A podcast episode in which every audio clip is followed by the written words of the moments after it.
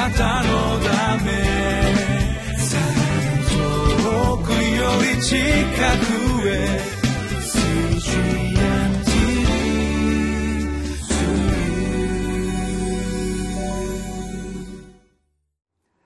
皆さんこんにちは。7月22日のリビングライフの時間です。ラブソナタ7月25日26日いよいよ3日前となりました。この首都圏で東京でラブソナタが持たれる恵みを心から感謝したいと思います。今回も韓国から1800人近い奉仕者が来てくださるということを聞いています。1800人のクリスチャンそして首都圏の私たち教会が一致してイエス・キリストのためにこの宣教をできるということは何という恵みでしょうか。今日の QT のタイトルは一致して従うために自分の考えを捨てましょうというタイトルです。このような大きな大会だけではなく家族の中においても子どもたちが小さい時は一緒に食事をすることは当たり前ですけれども大きくなるにつれて子どもたちも忙しくなってきて一緒に食事することも難しくなってきます。教会だけではなく組織会社大きくなれば大きくなるほど各部門のいろいろな働きがあるがために一緒に何かをするという時にしっかりとした話し合いが持たれなければいけません。今日のこのモーセとルベン族とガド族の話し合いの中においてもそのような話し合いお互いを理解し合って結果を生み出すということを私たちは学ぶことができます。まずはじめに神様の御言葉に耳を傾けていきましょう。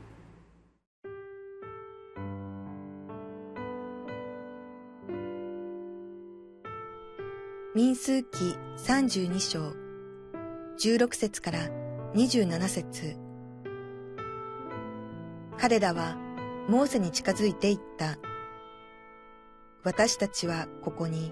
家畜のために羊の囲い場を作り、子供たちのために町々を建てます。しかし私たちはイスラエル人をその場所に導き入れるまで武装して彼らの先頭に立って急ぎます。私たちの子供たちはこの地の住民の前で城壁のある町々に住みます。私たちはイスラエル人がおのおのその相続地を受け継ぐまで私たちの家に帰りません。私たちはヨルダンを越えた向こうでは彼らと共に相続地を持ちはしません。私たちの相続地はヨルダンのこちら側、東の方になっているからです。モーセは彼らに言った。もしあなた方がそのようにし、もし主の前に戦いのため武装をし、あなた方のうちの武装した者が皆、主の前でヨルダンを渡り、ついに主がその敵を見舞いから追い払い、その地が主の前に征服され、その後あなた方が帰ってくるのであれば、あなた方は主に対してもイスラエルに対しても責任が解除される。そして、この地は主の前であなた方の所有地となる。しかし、もしそのようにしないなら、今やあなた方は主に対して罪を犯したのだ。あなた方の罪の罰があることを思い知りなさい。あなた方の子供たちのために町々を建て、その羊のために囲い場を作りなさい。あなた方の口から出たことは実行しなければならない。ガド族とルベン族はモーセに答えて言った。あなたのしもべどもはあなたの命じる通りにします。私たちの子供たちや妻たち、家畜とすべての獣は、そこのギルアデの町々にとどまります。しかし、あなたのしもべたち、戦のために武装した者は皆、あなたが命じられた通り、渡って行って、主の前に戦います。はじめに、32章16節を読みたいと思います。彼らはモーセに近づいていった私たちはここに家畜のために羊の囲い場を作り子供たちのために町々を建てますこれは32章の前半を読むと分かりますけれどもガド族とルベン族彼らはヨルダン川の東側のその土地を見た時に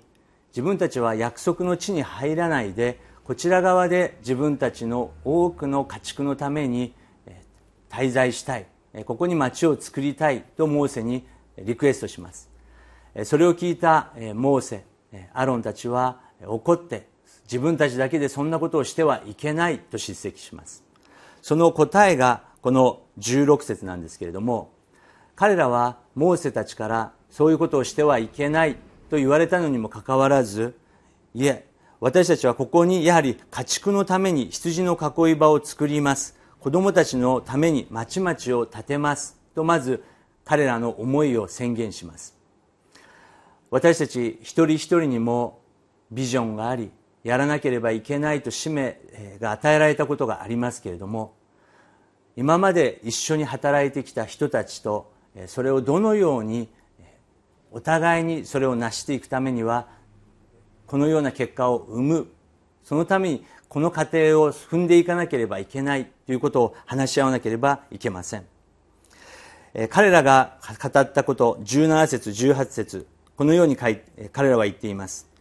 しかし私たちはイスラエル人をその場所に導き入れるまで武装して彼らの先頭に立って急ぎます。私たちの子供たちはこの地の住民の前で城壁のある町々に住みます。私たちはイスラエル人がおのおのその相続地を受け継ぐまで私たちの家に帰りません。ガド族とルベン族が言ったのは私たちのビジョンはこのようなものを揺らぎ揺るぐことなくありますけれどもでも私たちはあなたたちと一緒にいやむしろ先頭に立って私たちも戦ってあなた私たちの責任を負いますと言いました。それまで自分たちの家に帰らないという意思の決断もしました。ビジョンも大切ですけれどもやはり今まで働いてきた人共にいる人たちと一緒に何かを考え出すという大切さを彼らは知っていたということです。19節私たちはヨルダン川を越えた向こうでは彼らと共に相続地は持ちません。私たちの相続地はヨルダンのこちらの側東の方になっているからです。とモーセに再びそのようにリクエストをしました。このようなビジョンがある。こういうことをやりたい。だけれどもこれが足りないからできない。誰かが協力してくれないからできない。お金がないからできない。というのはもしかしたら理由にならないかもしれません。本当に神様が命がけでこのことをしなさい。あなたたちの羊のために子供たちのためにこれをしなさい。というなら責任を負いつつもそれをしっかりと実行していくその意思が大切であるということです。20節。花壇征服戦争の主権者。というタイトルで始まっていますけれどもモーセがとても大切なことを語っています20節から、えー、まず21節まで読みたいと思いますモーセは彼らに言った。もしあなた方がそのようにし、もし主の前に戦いのために武装をし、あなた方のうちの武装した者が皆主の前でヨルダン川を渡り、ついに主がその敵を見前から追い払い、とモーセは話し始めました。モーセがまず言ったのは、主の前に戦いのための武装をしなさいということです。20節から23節まで主アドナイという言葉が7回出てきますモーセが強調したのはこれは主の戦いでありこれは主のための戦いであるということであります、えー、このラブソナタ一つの教会の名前のためではなく首都圏の教会のためだけではなくこれは日本全体の教会そして日本民族の救いのために私たちはこれだけ武装して準備して捧げて向かっていきますという一つの教会のビジョンから生まれたものでした。主の前に私たちが日本人アメリカ人韓国人関係なく主の前に私たちが武装してお互い協力し合わなければいけないということです。21節。そして主の前でヨルダン川を渡り実際に私たちは実践をしていかなければいけないということです。そしてついに主がその敵を見前から追い払い主ご自身が力を持って私たちの働きを祝福してくださるときに勝利があるということです。22節から23節。その地が主の前に征服されその後あなた方が帰ってくるのであればあなた方は主に対してもイスラエルに対しても責任が解除される。そしてこの地は主の前であなた方の所有地となる。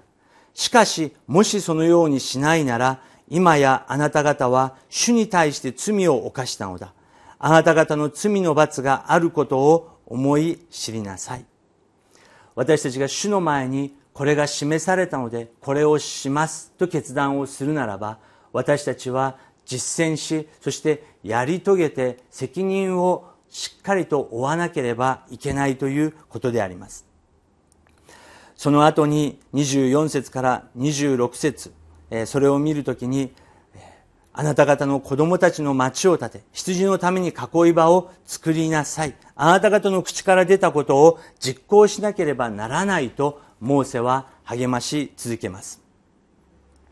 ガド族とルベン族はモーセに答えて言います。あなたの言われた通りに私たちはします。そして27節あなたたちの、あなたのしもべたち、戦のために武装した者は皆、あなたが命じた通り渡っていって主の前に戦っていきます共に戦うということを彼らは実践したということであります使徒パウロがローマ書12章15節16節でこのように言いました。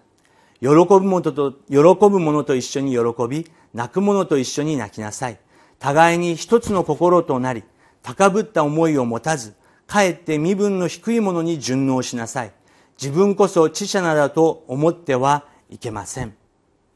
そうです。私たちは多くのものが与えられました。それを分かち合いそして協力し合って進んでいきましょう。明日は日曜日でもあります。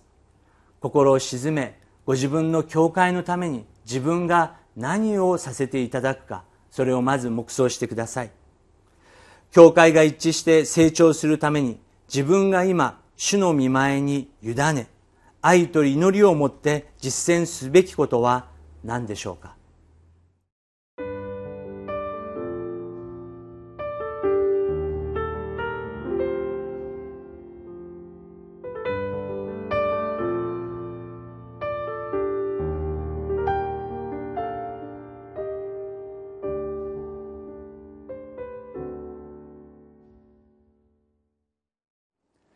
ルベン族とガド族は自分たちのビジョンと思いがありましたけれどもモーセと話し合いながらやはり自分たちの思いではなく主のために何ができるかというところで進んでいきました。今日も私たち主のために心を合わせ祈りつつ一致する方向で進んでいきたいと思います。一言お祈りいたします。全能なる父なる神様あなたがこのイスラエルの歴史を通して私たちの教会に多くの知恵を与えてくださっていることを感謝いたします。私たちも主のために主の栄光のために主によって一致し進んでいくことができますように私たちを導いてください。感謝し主イエス・キリストの皆を通してお祈りいたします。アーメン。あなたのため。 우리 직하구